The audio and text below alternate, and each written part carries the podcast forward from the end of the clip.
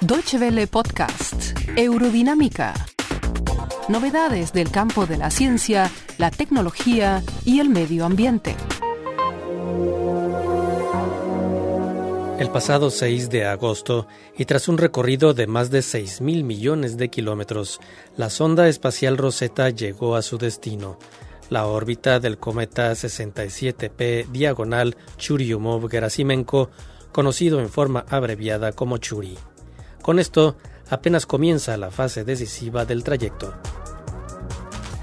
Para continuar se requerirá una extrema precisión, en noviembre próximo se intentará que la sonda aterrice, por decirlo de alguna manera, en la superficie del cometa, pero en realidad se tratará de anclar a la nave Rosetta en el cuerpo celeste a fin de que tome muestras de la materia que lo compone. Así se podrían conocer detalles importantes acerca del origen de nuestro sistema solar. Puede encontrar más información al respecto en nuestra página de internet www.dw de barra ciencia. Antes hay dos dificultades que sortear. La primera, debido a su masa de tamaño relativamente pequeño, en el cometa no está presente la fuerza de la gravedad. Aún así podría intentarse el aterrizaje. Sin embargo, aquí aparece el segundo obstáculo.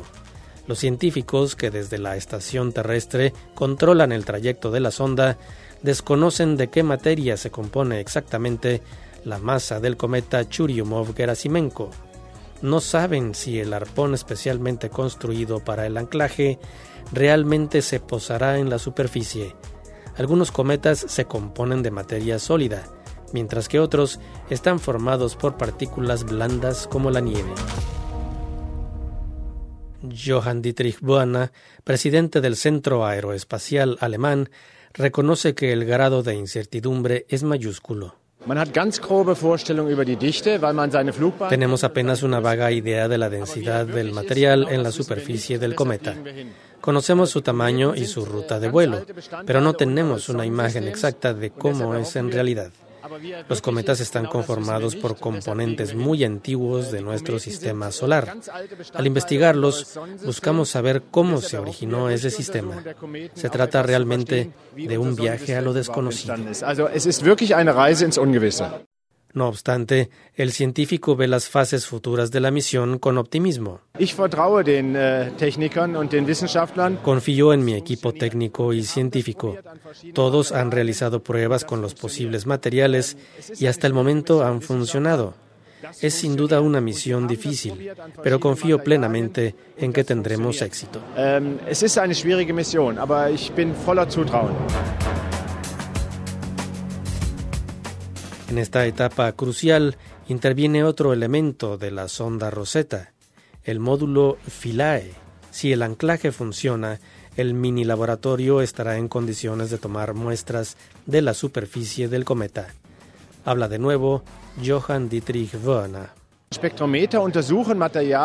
Espectrómetros analizan las muestras de material a partir de sus curvas de frecuencia. Así se puede determinar de qué material se trata.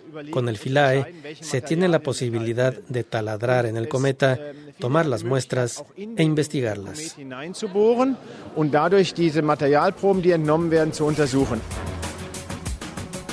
Más información en nuestra página de internet www.dw.de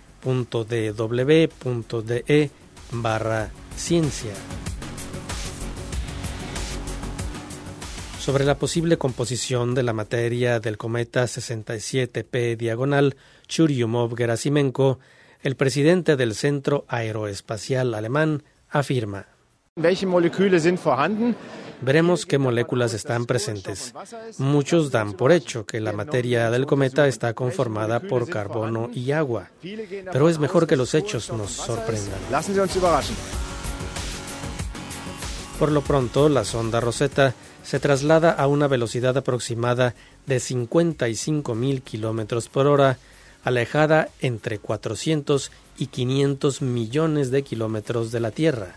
Tras cumplir su misión primaria en el cometa Churi, este, la sonda Rosetta y el mini laboratorio Philae se dirigirán hacia el Sol. Muchas gracias por su atención. Más informaciones sobre nuestros contenidos en nuestra página de internet www.de y en Facebook y Twitter.